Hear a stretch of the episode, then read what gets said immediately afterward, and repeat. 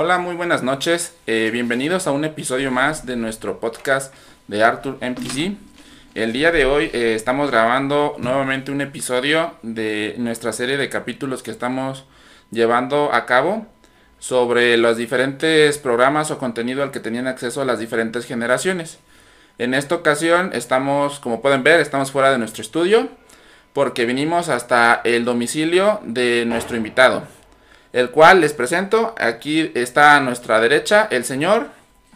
Mucho gusto, Arturo. Mi nombre es Bernardino Vega Leana, servidor. Eh, bienvenido a tu humilde casa. Muchas gracias. Gusto en compartir contigo esta entrevista.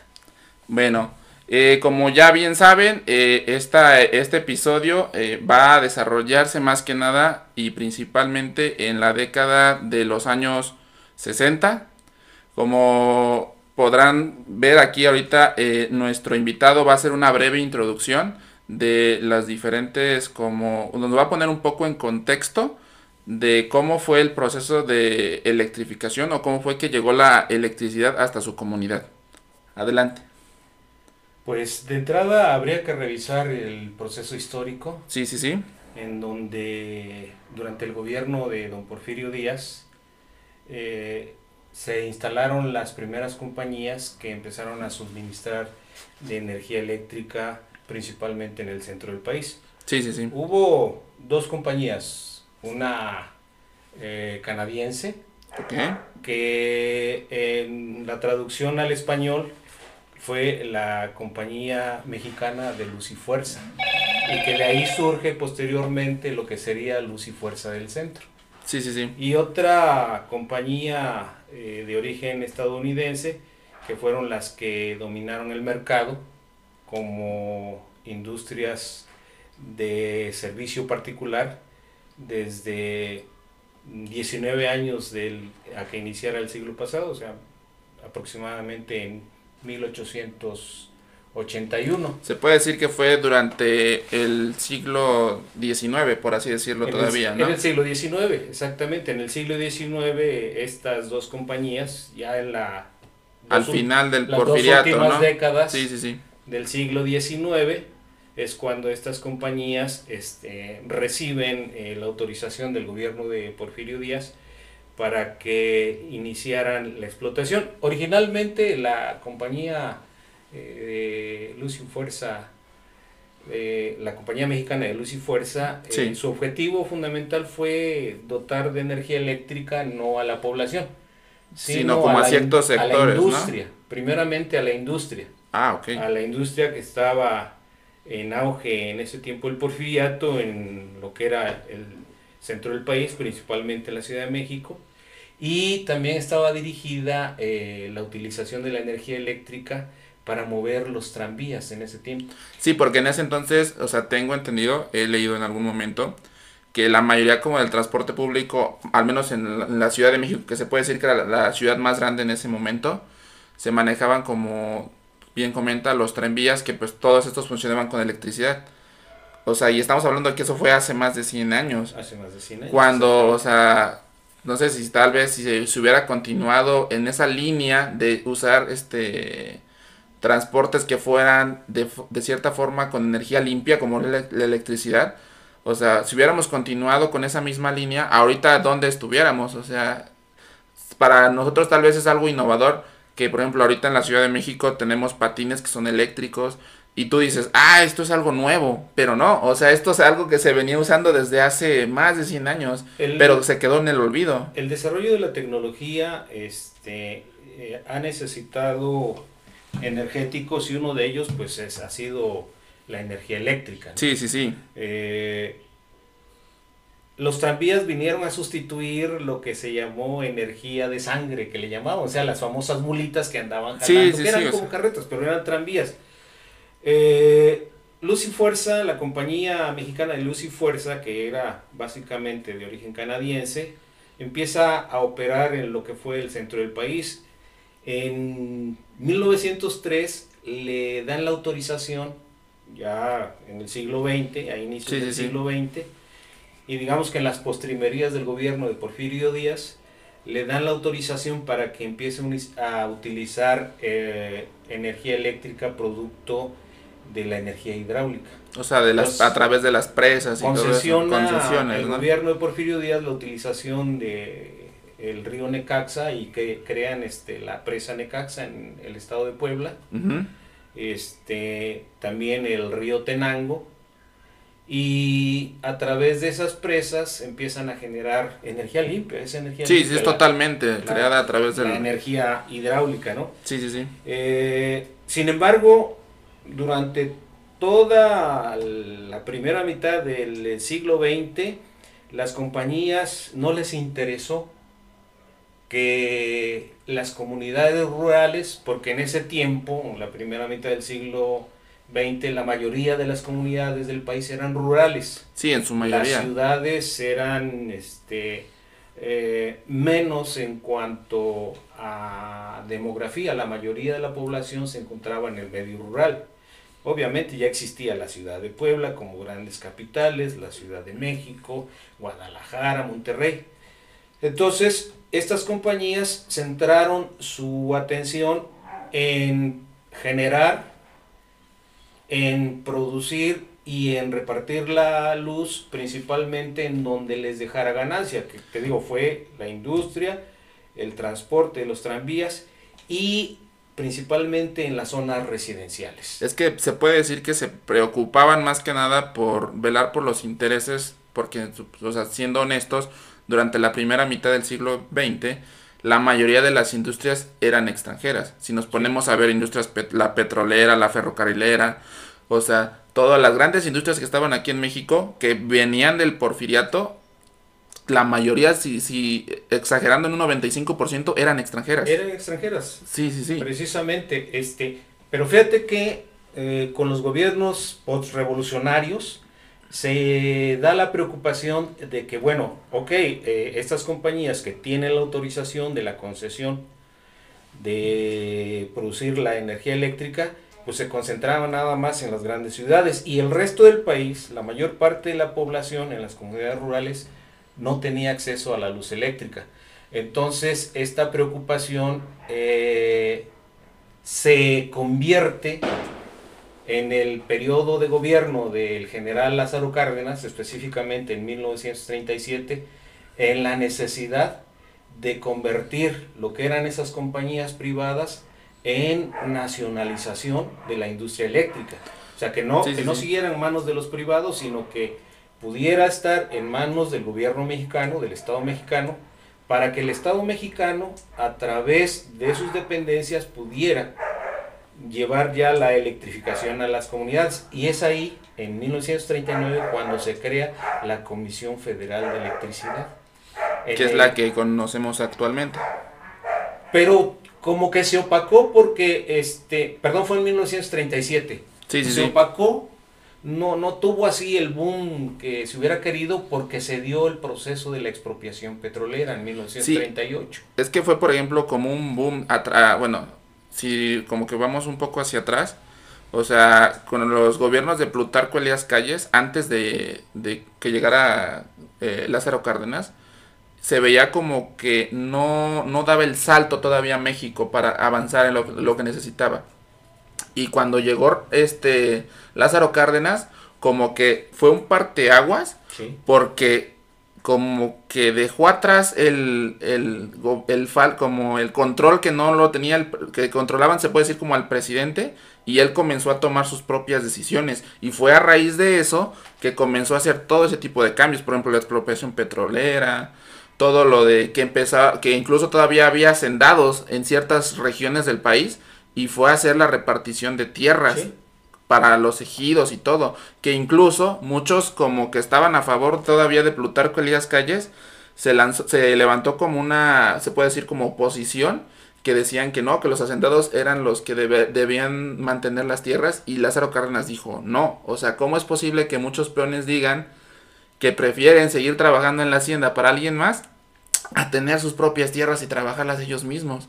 O sea, todo eso como que fue, o sea, por lo que he estudiado y he leído, como que el gobierno de Lázaro Cárdenas en su momento fue un parteaguas total. Sí, o sea, como le decía, eh, sí fue un parteaguas lo de el gobierno de don Lázaro Cárdenas, porque sí, o sea, se vieron muchos cambios a raíz de ahí. Ahí tocaste un, un punto muy interesante y, y es muy importante.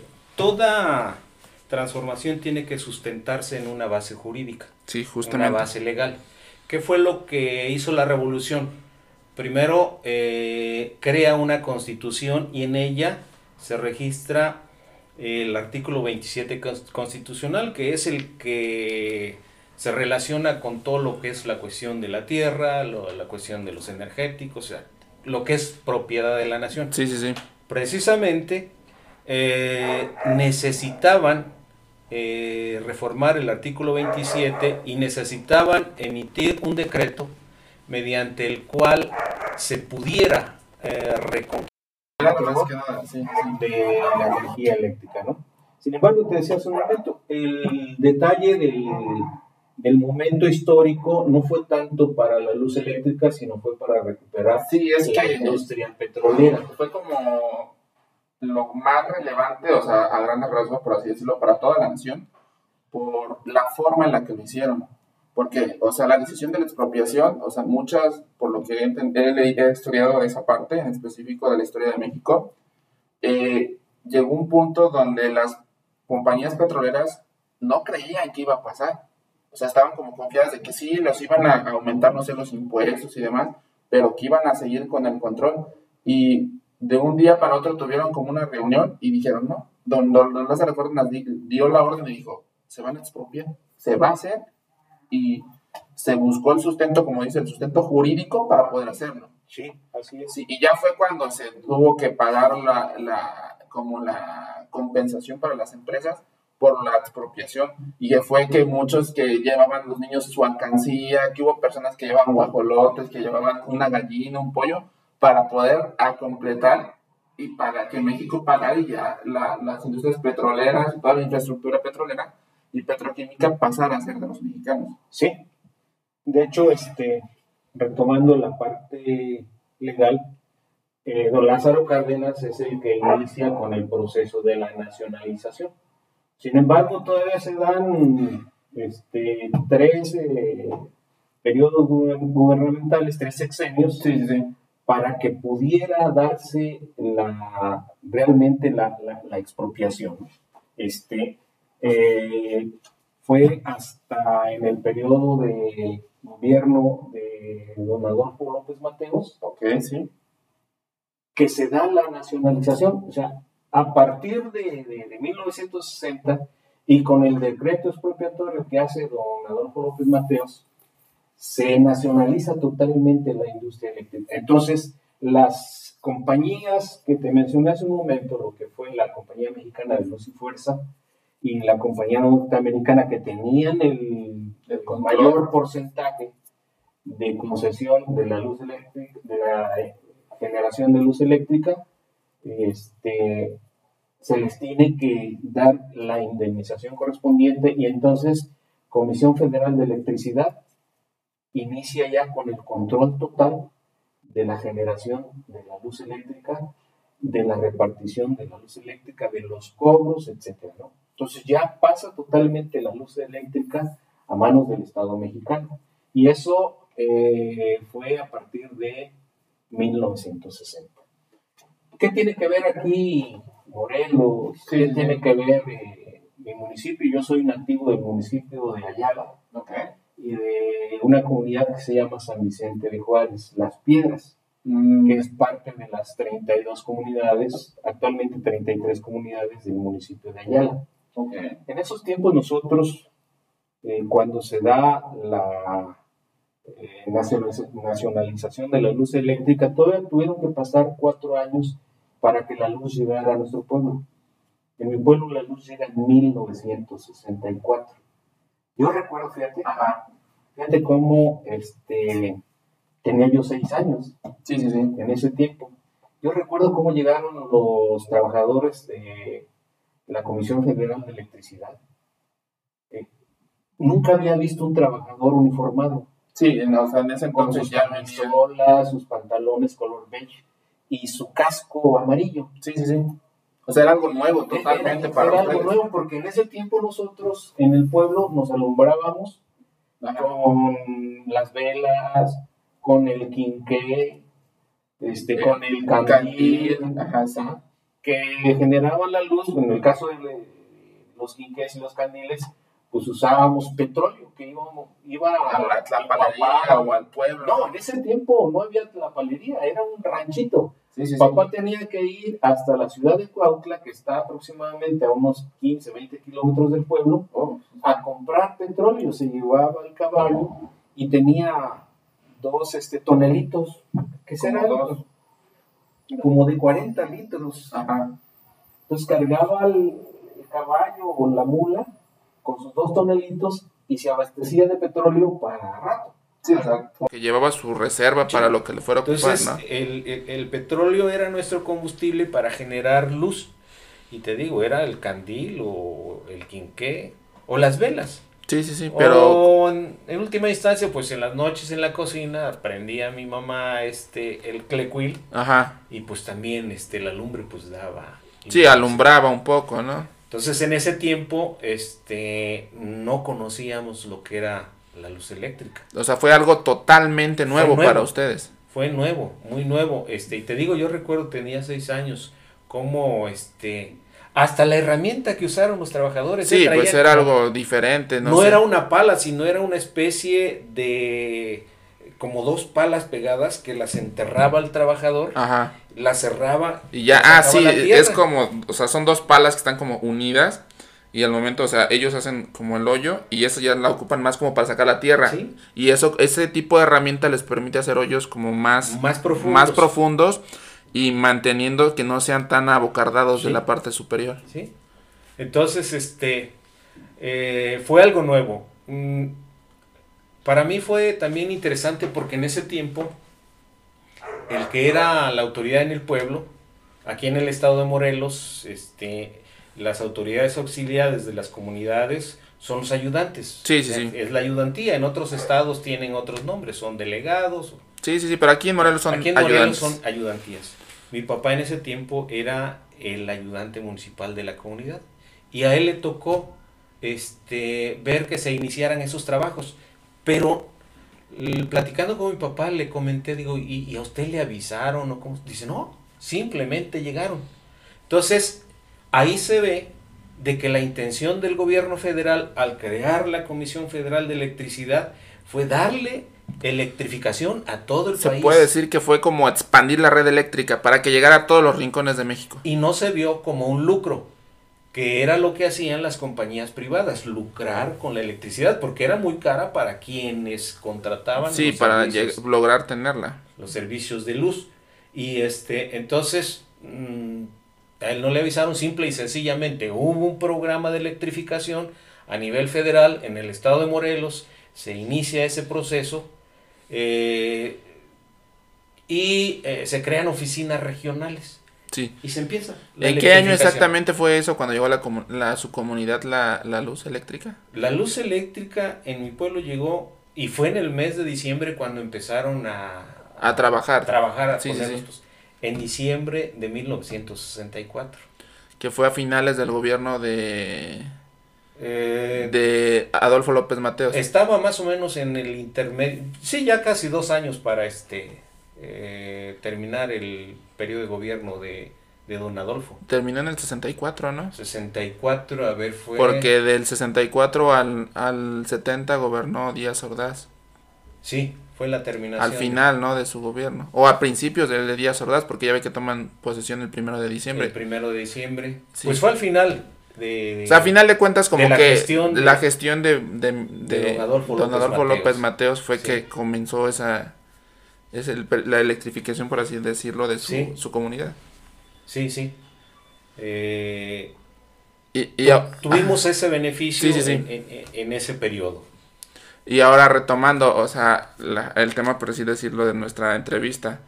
Eh, si quiere, eh, ahorita vamos como ya más a fondo, mientras vamos a hacer una pequeña pausa y, volvemos ahorita. Retomando ya nuevamente la entrevista, vamos ya con la parte, eh, se puede decir, nuestro tema principal.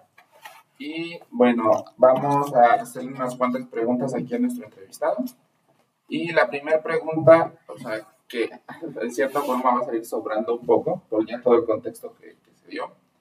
Eh, ¿A qué, o sea, como, a qué circunstancias o dificultades enfrentaba usted en su comunidad para poder acceder a un este, televisor o un equipo de radio, por así decirlo, donde consumir contenido? Mm, antes de que llegara la, la luz eléctrica al pueblo, sí. Eh, en 1964 empezó a, a generarse este, el tendido de la red. En 1965, desde enero, empezaron a realizarse los primeros contratos. Sí. Sin embargo, antes de eso, eh, en el pueblo, pues, obviamente no había aparatos eléctricos, pero había un señor que tenía un fonógrafo aparato. Es como ese que tenía como una bocinota grande. Bocinota, Sí, sí, sí. Este, lo recuerdo mucho en los discos de la RCA Victor, esa compañía gringa que este, tenía un perrito y. Y el fonógrafo, el fonógrafo grande. ¿no? Eh, el señor Silviano Riquelme tuvo ese aparato y ahí este, se escuchaba música. Obviamente no era música para el pueblo, ¿no? que en ese tiempo era muy pequeño. En el caso de mi familia, mi papá tuvo un radio antes de que tuviéramos luz eléctrica en el pueblo. Pero era un radio de baterías, ¿no? Se usaba el acumulador, que es la batería de carro. Sí, sí, sí. Eh, platicaba mi papá que este, él lo compró antes de que llegara la luz eléctrica y cuando se le descargaba la batería iba a la cabecera municipal, a, Villa sí, sí, sí. se la cargaban y ya podía escuchar música en ese tiempo. Pero eh, los ingresos de los campesinos eran muy escasos. Sí, o sea. Entonces, la economía de una familia eh, alcanzaba lo que ingresaba a la semana o lo que ingresaba de la cosecha, alcanzaba para, para lo básico. Lo básico, o sea, lo básico. comer no sé, tal vez vestir un poco, cansar a, a, toda la familia y, era... Salvo cuando hubiera eh, alguna cosecha que, este, que dejara una ganancia extra, entonces sí se podía adquirir algo que este, no se tenía, ¿no? Eh, a partir de que se electrifica el pueblo, eh, la primera televisión que llega al pueblo eh, la compró en abonos mi abuelo. Ah, eh, teníamos familiares en la ciudad de Matamoros, Puebla, y el familiar, por parte de mi abuelita, tenía una tienda de muebles. Una mueblería. Una mueblería. Y entonces este, le comentó a mi abuelo que pues, le vendía la televisión, que se la pagara en abonos. Sí, sí, sí como la mamá de este familiar viajaba cada ocho días de Matamoros al pueblo, pues mi abuelito le pagaba cada ocho días. Sí, le iba y le daba el abono. El abono, sí, Y fue curioso porque, este... ¿De pura casualidad usted no recuerda cuánto costó ese televisor en ese entonces? No, no, la verdad, este... Eh, la compró mi abuelo, nosotros vivíamos retirados de la casa del abuelo. Lo que sí recuerdo es de que fue una sensación ¿Recuerda, está en su mente cómo era ese televisor? Eran televisores, eh, ¿qué serán? Unas 12 pulgadas, um, o 20 pulgadas. Parece que los televisores se miden en forma diagonal las pulgadas, pero no era muy grande. En blanco y negro, no recuerdo si era Philips o Majestic, este, pero era en blanco y negro. Pero no era como de esas que son como un mueblecito así. No. No, era ya. No, no, ya, ya eran, este, ya venían más independientes. Ah, ya venían más. Inclusive, este, mi abuelo la montó, puso como una repisa en la pared en lo alto y ahí la montó porque hizo negocio de esa televisión. Pero antes de eso, este, pues no, no teníamos acceso a la televisión. Fíjate que esto me permite dar dos visiones. La visión antes de que llegaran las televisiones y la visión después de que llegaran las televisiones. Y como niño, pues en ese tiempo como niño, antes de que llegaran las televisiones, nosotros no imitábamos personajes de la televisión. Sí, ustedes jugábamos este, a hacer eh, carreteritas, eh, como pasaban los apangles en el pueblo, hacíamos puentes, nos subíamos a los árboles a colgarnos y como si fueran eh, carros. Este, se puede decir que sus juegos dependían del contexto en el que ustedes se desarrollaban totalmente. Eran totalmente vinculados con la naturaleza. Sí, sí, sí. Pero cuando llegó la televisión, nosotros ya empezamos a tener juegos de niños relacionados con los programas que veíamos. ¿Y qué tipo de programas veían? Había un programa que me gustaba mucho, que nos gustaba mucho, inclusive hasta los adultos. Sí, sí, sí. Que si lo buscas, buscas en internet se llama Combate. Es una serie de programas en donde eh, un pelotón de soldados eh, se ubica en la Segunda Guerra Mundial. Sí, sí, sí. Este, se dedican a cumplir misiones. Entonces, nosotros veíamos combate y pues ya en el día, este, o el, domingo, el sábado, con los niños jugábamos a las guerras. Y hacíamos de un palo, eh, comúnmente de palos eran nuestras armas, la, la, metralleta del sargento Saunders o este, el riflote de Kirby, de Cage, que eran los personajes de esa serie. Ya empezamos a imitar a esos personajes. Entonces, son dos etapas. Antes de que llegara la influencia en la televisión, nosotros jugábamos como naturales. Sí, sí, sí. En los árboles, con los arroyos. Y a raíz de que ya llegó, con piedras. Se marcó totalmente la influencia que tenía ya sobre ustedes, eh, los programas o el contenido que ustedes veían. Sí, ya, ya, ya jugábamos otros este, juegos relacionados con los personajes. Fíjate que había también un programa, sí. este, más bien eran dos, tres programas de televisión que veíamos que evidenciaban lo que fue la conquista del viejo oeste. Ah, o sea, todo lo que la, la cacería como de, indios, exactamente, las caballerías como llegaban y todo eso. Había un programa que se llamaba este La Diligencia, en donde lo que era una diligencia, el transporte, el transporte en ese tiempo, era atacada por los apaches, por los sioux. Pero como que de cierta forma ese, esos programas, no sé, a lo mejor era por como en la época en la que los hicieron y todo, pero como que siempre marcaban o dejaban muy en claro que los indios eran los malos y los que iban conquistando eran los buenos. Era como lo pintaban. Ahí va yo a llegar. El, el, programa más este, genocida que, que, veíamos en ese tiempo era Costa. Ajá. El famoso general que eh, masacró poblaciones enteras de indios. Sí, sí, sí. Este, y que comandaba el noveno regimiento de caballería. Ajá. Cuando jugábamos a, a, a, indios y, este, y a vaqueros, nadie quería ser indio. Todos queríamos ser vaqueros porque ya se generaba en la mente de nosotros que los indios eran los malos. Exactamente. Y que los buenos eran los, buenos. Entonces ahí también ya se empezaba a generar la idea del el bien y el mal relacionado con la conquista, pero también con la muerte.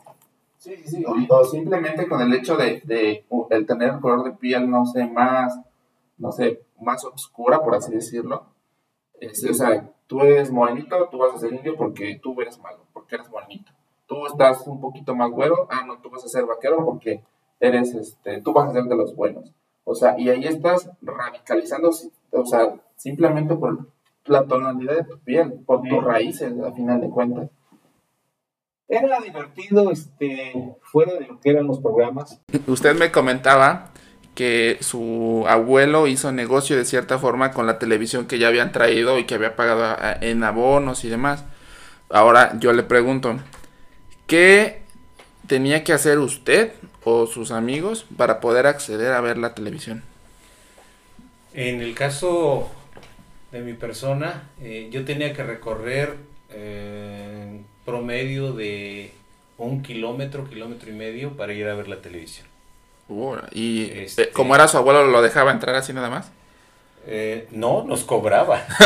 Mi abuelo tenía el dicho de que este, el negocio es negocio y en el negocio no tiene que ver la familiaridad. Entonces, ah, él cobraba parejo. Sí, sí, sí. Era interesante porque este era la reunión del pueblo, principalmente los sábados y los domingos. Ok. Eh, pero era tan eh, interesante porque había gente muy maldosa. En, en, en, en, la buen, en buena ley, ¿no? Sí, sí, sí. No, no, este, para eh, maltratar. Había a veces muchachos que se quedaban dormidos viendo la televisión y este, algunos muchachos que eran maldosos se metían a la cocina de mi abuela, Ajá. agarraban ceniza del comal y este, y los pintaban. Bien dormidos, los pintaban. Ya salías bien tiznado. Salías bien tiznado, ¿no? O imagínate un cuarto, eh, el cuarto en, la casa de mi abuelo era de adobe, tenía techo, no era teja, era bóveda, y un promedio de 8 metros de largo por como 6 de ancho, se llenaba. Imagínate un local lleno y este había un muchacho que le decían la perra y otro que le decían la rapa y se echaba algunos pedos. Imagínate llenísimo. Y lleno el local ahí. Y ahí estabas aguantando, ¿no? Para que no. Y lo hacían a propósito. No era que se aguantaran o que se salieran, ¿no? No, no, no. No, estaba el programa así bien fuerte y de repente tras se soltaban con un pedote bien fuerte y, oloroso. No. Y todo el mundo echándoles este cochinos o diciendo cosas, ¿no? Sí, sí, sí. Pero no nos salíamos porque estábamos viendo la televisión. Y por ejemplo, ¿cuánto les cobraban para poder ver la televisión? Eh, en ese tiempo cobraba mi abuelo la entrada 50 centavos. Wow, o sea, aparentemente ahorita, pues si lo ponemos a dinero de ahorita, pues se nos hace muy poco, 50 centavos. Pero por ejemplo, ustedes para ganarse 50 centavos, ¿cómo, qué, hacían o cómo le hacían? El peón en ese tiempo ganaba un promedio de 12 pesos al día. Mm, a nosotros nos cobraba mi abuelo 20 centavos. Ah, o sea, eran familia, les cobraba al adulto le cobraba 50 centavos. Con eso pagó la televisión. Ah, o sea, de, la televisión se pagó solita. De ahí la pagó mi abuelo. Pues imagínate un cuarto lleno, este, cada ocho días, pues mínimo habíamos ahí unas 50 personas. Fácil. Fácil se llevaba sus 20, 25 pesos. no, sí, entonces era como el cine de la localidad, por así decirlo. Yo creo que la televisión no le debe haber costado más allá de 200, 300 pesos. A lo mucho. A lo mucho. Y por ejemplo, eh, ya que, por ejemplo, usted me, cuenta lo de la anécdota de los, los que iban y se pedorreaban ahí, ¿no? En, en, mientras ustedes veían la televisión. ¿Alguna otra historia graciosa o chistosa que les haya pasado mientras veían o que les haya pasado para, no sé, lograr juntar dinero para verla, ir a ver la televisión o algo así? ¿Alguna anécdota graciosa que... Otra de las anécdotas que, que son de ese tiempo era el miedo. Ajá.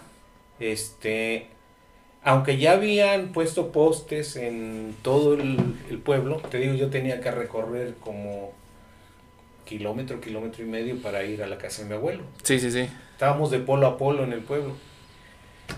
Eh, pero había calles muy oscuras. Sí, sí, sí. No, este, o se habían fundido los focos, o se habían roto. El chiste es que pasaba uno por calles muy oscuras. ok había eh, muchachos, niños, adolescentes, que nos íbamos en grupito, ¿eh? todos juntos. Por el miedo a pasar por donde estaba la barranca, donde salía el nahual, donde salía el marrano, en donde se aparecían los guajolotitos. Era este algo común porque había ocasiones en que salíamos a las 12 de la noche de, ver la televisión. ¿sí? Y entonces regresar, cada quien regresar a su, a su casa este, pues daba un poco de, miedo, ¿no? Lo que es la inocencia en ese tiempo. Entonces, nos íbamos en grupitos y pues ya íbamos quedando, eh, unos se quedaban antes. Nosotros comúnmente, pues fuimos muchos hermanos, nosotros fuimos ocho varones. Entonces iban todos juntos.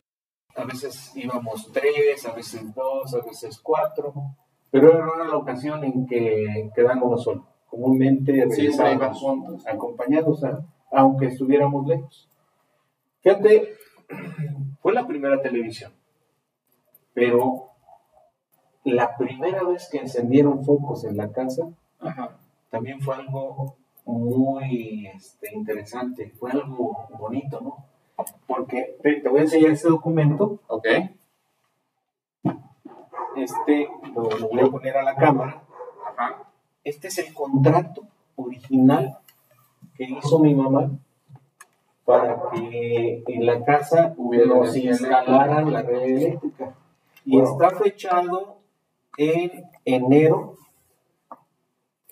22 de enero de 1965. O sea, se puede decir que su mamá fue de las primeras que hizo su contrato, porque me comenta que la, la, como que la, se puede decir como, la, la red la instalaron en diciembre, diciembre del 64, y ustedes hicieron el contrato ya en enero. De hecho, este, la mayoría de, de las casas empezaron a hacer sus contratos en enero del 65. Okay. Y eh, la oficina más cercana, en donde hacíamos los contratos, estaba en Yautepec.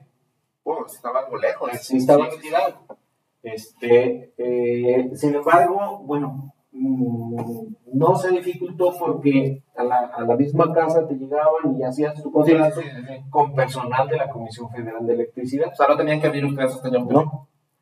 Pero ¿quién te instalaba la luz? Nadie sabía en el pueblo. Entonces, eh, se buscó gente de Cuautla que ya sabían de eso, ¿no? Me acuerdo, la casa de mis padres era de adobe, los cables se veían, no, no era instalación oculta. No, o sea, la hacían sobre la... Sobre la pared. Ajá.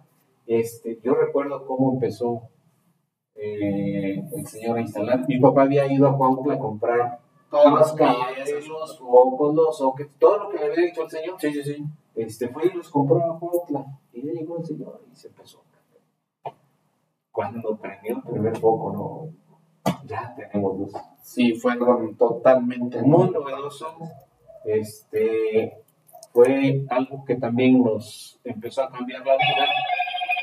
Después de eso, eh, mi papá nos compró televisión ya a los, los años. Sí, sí, sí. Empezamos a tener radios, eh, escuchábamos eh, radionovelas, eh, veíamos programas de televisión.